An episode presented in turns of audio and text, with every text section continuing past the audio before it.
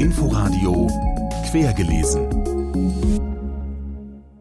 Mit Ute Büsing in unserem Literaturmagazin stellen wir Ihnen heute den neuen Roman von Monika Helfer, Fati, vor. Außerdem T.C. Balls, Sprich mit mir und Harald Martensteins Wut. Der sagt über diesen aus eigener Erfahrung gespeisten Roman. Es geht um ein Thema, das Millionen Menschen betrifft, auch mich. Es geht um Kindesmisshandlung. Es geht um ein Kind, das immer wieder geschlagen wird und um die Frage, was für ein Mensch dabei am Ende herauskommt. Es ist nicht eins zu eins meine Geschichte, aber bestimmte Szenen kann man nur schreiben, wenn man wirklich weiß, wovon man spricht. Mehr von Harald Martenstein und seinem vierten Roman Wut dann später in der Sendung. Herzlich willkommen zu Quergelesen. Nachricht der Literarischen Woche. Die Leipziger Buchmesse wird wie bereits im letzten Frühjahr wegen Corona abgesagt. In einem Rettungsversuch sollte sie zwar von März auf Mai verschoben werden, aber die Pandemielage lässt eine große Publikumsveranstaltung mit bis zu 100.000 Gästen erneut nicht zu. Das Festival Common Ground Literatur aus Südosteuropa, 30 Jahre nach dem Zerfall Jugoslawiens, wird digital stattfinden. Je nach Pandemielage soll es dann im Mai ausgewählte Präsenzveranstaltungen mit Publikum geben, zum Beispiel die Verleihung des Leipziger Buchpreises und des Preises zur europäischen Verständigung. Er war ein unangepasster, unerbittlicher Realitätsforscher. Der schwedische Dramatiker Lars Norén ist im Alter von 76 Jahren in Stockholm an den Folgen einer Covid-19-Erkrankung gestorben. Für Furore sorgte er mit Dramen um Menschen, die aufgrund psychischer Deformationen kaum tragfähige zwischenmenschliche Beziehungen eingehen können. Verglichen wurde Noreen nicht nur in seiner Heimat mit August Strindberg. An der Berliner Schaubühne inszenierte Thomas Ostermeier zum Neustart 2000 das Drama Personenkreis 3.1. Später reiste er mit seiner Inszenierung von Dämonen um den halben Globus. Unseren Kollegen von RBB Kultur sagte Ostermeier, Ostermeier zum Vermächtnis Lars Norens? Ich glaube, dass er so tief geschürft hat, zum einen. Also er war ja unerbittlich mit seinem Röntgenblick auf bürgerliche Beziehungen, auf das Paarleben und seine Abgründe. Dieser Röntgenblick war gleichzeitig genährt von der Fähigkeit, die Wirklichkeit mit einem sehr feinen Ohr abzuhören. Meine Herausforderung, wenn ich ihn inszeniert habe, bestand immer darin, diesen Gestus, der in seinen Dialogen drin ist, genau zu verstehen, weil die Figuren haben nicht die Message auf der Zunge getragen, sondern sie haben sich genauso zwiespältig, ambivalent geäußert, wie sich oftmals Menschen in der Wirklichkeit äußern und die Information im Untertext liegt. Schaubühnenintendant Thomas Ostermeier über den schwedischen Dramatiker Lars Norén. Dessen Stücke liegen auf Deutsch im Rowold Theaterverlag vor. Der Heinrich-Mann-Preis der Akademie der Künste geht 2021 an die in Berlin lebende Sachbuchautorin und Essayistin Katrin Passig für ihre leichthändige, wichtige und treffsichere Gegenwartsdiagnostik.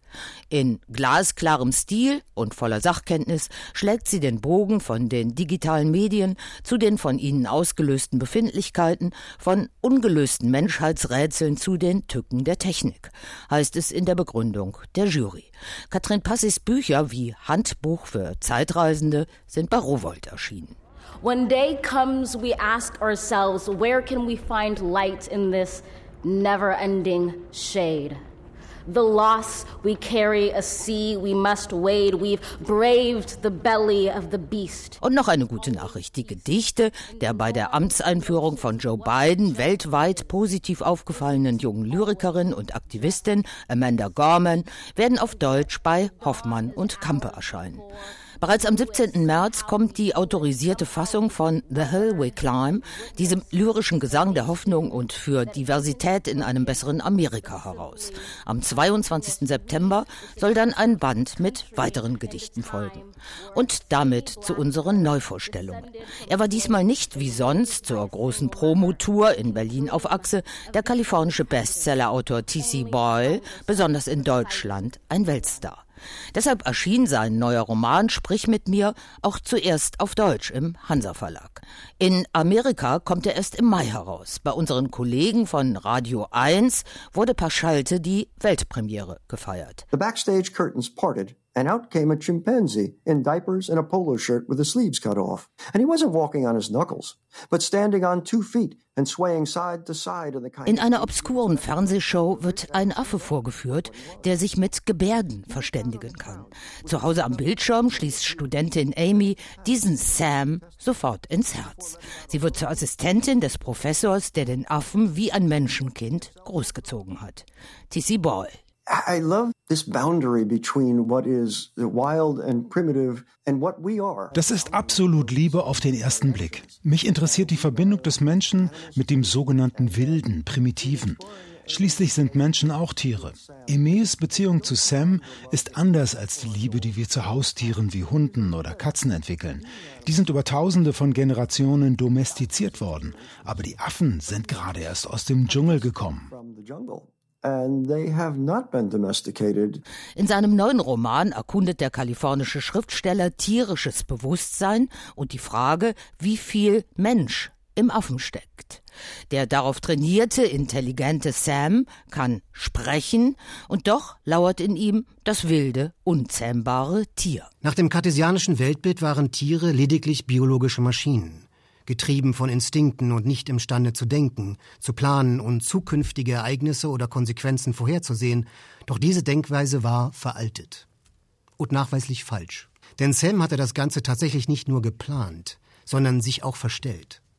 Wie sie schließlich herausfanden, hatte er den Schlüssel stibitzt, ihn unter der Zunge versteckt und dort gelassen, als Elise ihn durchsucht hatte und auch später in der Küche, bei den Vorbereitungen für das Essen, bis der richtige Zeitpunkt gekommen war, bis alle abgelenkt waren und der Schlüssel zum Vorschein kommen konnte, überzogen mit einer Mischung aus Speichel, zerkauten Zucchini-Stückchen und allem möglichen anderen, das er gegessen hatte, was ihm ziemlich gleichgültig war, solange das Ding seinen Zweck erfüllte. Materialgrundlage für TC Boyle sind universitäre Sprachprojekte und gezielte Züchtungen von Schimpansen, die seit Mitte der 1960er Jahre in den USA stattfanden.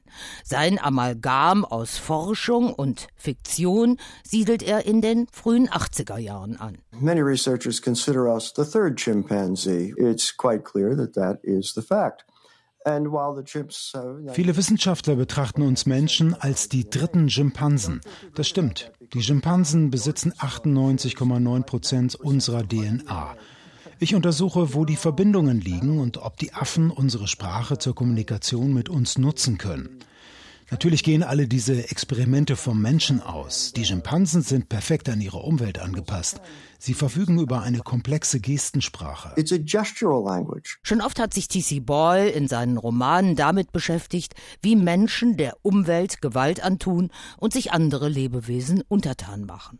In Sprich mit mir dringt er jetzt ins Herz der Finsternis von Tierversuchen vor. Denn der zutrauliche, auf Mensch getrimmte Sam kann trotz der aufopferungsvollen Liebe von Amy nicht lange im häuslichen Umfeld gehalten werden. T.C. Boyle, sprich mit mir, ist in der Übersetzung von Dirk van Gunsteren bei Hansa erschienen. Und jetzt kommen wir zum literarisch beliebten Themenkomplex Familie. Beide Romane, die ich Ihnen jetzt vorstellen möchte, kommen aus dieser Keimzelle und drehen sich um sie. Vereinfacht gesagt verbindet Harald Martensteins Wut und Monika Helfers Fati etwas, das die Österreicherin Monika Helfer Wutkrankheit nennt. Sie ist zwar in ihrer Kindheit nicht wie Martensteins fiktionales alter Ego Frank Gewaltexzessen ausgesetzt gewesen, aber mehr als das Zeugnis, wir haben uns alle sehr bemüht, kann sie ihrer Bagage, der der vorhergehende Bestsellerroman gewidmet war, am Ende von Fati nicht ausstellen. Monika, sagt er. Ich nehme vorweg, dabei blieb es. Er hat sich gewunden, und ich konnte ihm nicht helfen, und er konnte sich nicht helfen. Was passiert mit einem Kind, wenn der Vater zu einer Lebensbeichte ausholt? Oder wie soll ich etwas nennen, von dem ich keine Ahnung hatte? Das ist wie eine Zertrümmerung. Da kann man doch hinterher nicht mehr Papa sagen oder Vati. Diesmal steht in dem autobiografischen Roman also der Vater im Mittelpunkt. Josef ist ein bescheidener, belesener, kluger, irgendwie mädchenhafter Mann, anders als alle anderen im ärmlichen Bergdorf, dem er entstammt. Im Alter von fünf Jahren hat er sich mit Hilfe von Illustrierten das Lesen und Schreiben selbst beigebracht. Fortan ist er bücherhungrig und hortet dann in der Bibliothek des Kriegsopfererholungsheims, dem er vorsteht, kostbare Bände. Meine ersten beiden Bücher, einen Erzählband und einen Roman, erlebte er noch. Und ich brachte ihm je ein Exemplar mit einer Widmung. Für Fatih, der schuld ist, dass ich die Bücher liebte. Und für Fatih, du siehst, auf dem Rücken steht mein Name. Ich war gerührt, den ganzen Abend lang war er da gesessen mit den Bänden in seinen Händen, hatte sie gestreichelt, hatte daran gerochen, hatte irgendwo aufgeschlagen und mit hochgezogenen Brauen einen Absatz gelesen, ohne Kommentar. Monika Helfer spürt ihrem fast unbekannten Vater jetzt behutsam nach. Sie spricht lange mit dessen zweiter Frau, ihrer Stiefmutter, die ihm von der Bagage zugeführt wurde, weil er nach dem Krebstod der geliebten Grete auf Jahre zusammenbrach und in einem Kloster Zuflucht suchte. Warum sich Ottilie, diese erfolgreiche Schneiderin mit Fernziel Paris, allerdings einem Witwer mit bereits vier Kindern verband und zwei weitere mit ihm bekam, ist nicht rauszukriegen. Vieles muss vage bleiben in diesem zärtlichen Erinnerungsbuch aus überwiegend ärmlichen, randständigen Verhältnissen, in denen aber wenigstens zusammengehalten wird, wenn's drauf ankommt. Nach dem Zweiten Weltkrieg wurde nicht viel gesprochen in den Bergen und auch Monika Helfers Mutter, es ist davon auszugehen, dass ihr der nächste Roman Mutti wahrscheinlich gewidmet sein wird, auch diese Mutti ist eine durch und durch verschwiegene Person. Dass sie als Krankenschwester im Kriegslazarett den beinamputierten Josef umsorgte und ihm einen Heiratsantrag machte, so viel ist immerhin überliefert. Erlebt hat Monika Helfer dann den Beginn einer glücklichen Kindheit im Kriegsopferheim auf der Tschengla, 1220 Meter hoch über dem Meer, wie im Paradies. Als die Mutter starb und der Vater wegkippte, kam sie mit Geschwistern auf Jahre beengt bei einer Tante in der Südtiroler Siedlung unter. Die Verhältnisse besserten sich erst wieder, als der genesene Jakob mit Ottilie nach Bregenz zog, wo er Steuerbeamter wurde und weiter seine Bücher pflegte. Dass Armut ein großer Glanz aus innen ist, wie Fatih Garne Rilke zitierte, das wird in diesem berührenden Bildungsroman ganz sicher in Abrede gestellt. Monika Helfer-Fatih ist bei Hansa erschienen. Und jetzt zu Harald Martenstein und seinem bei Ullstein erschienenen Roman Wut. Hören wir zunächst einen Ausschnitt, gelesen vom Autor. Maria hat mich nach meiner Erinnerung fast immer ins Gesicht geschlagen. Der Rest des Körpers hat sie nie interessiert.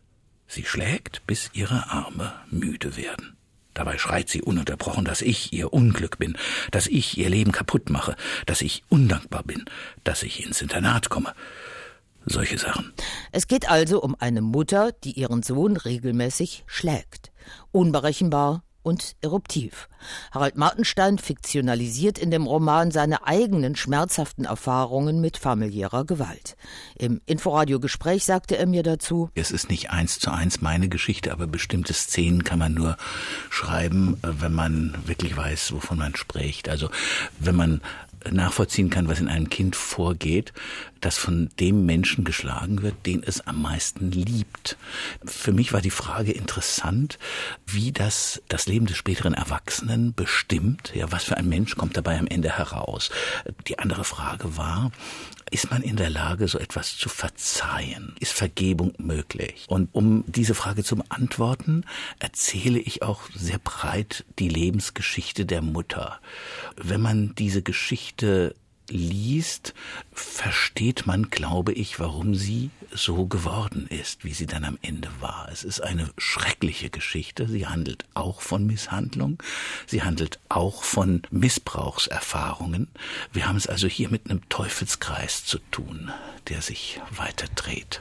Harald Martenstein Wut ist bei Ullstein erschienen fehlt uns noch der erste Satz eines neuen Romans, der hier unser letztes Wort sein soll.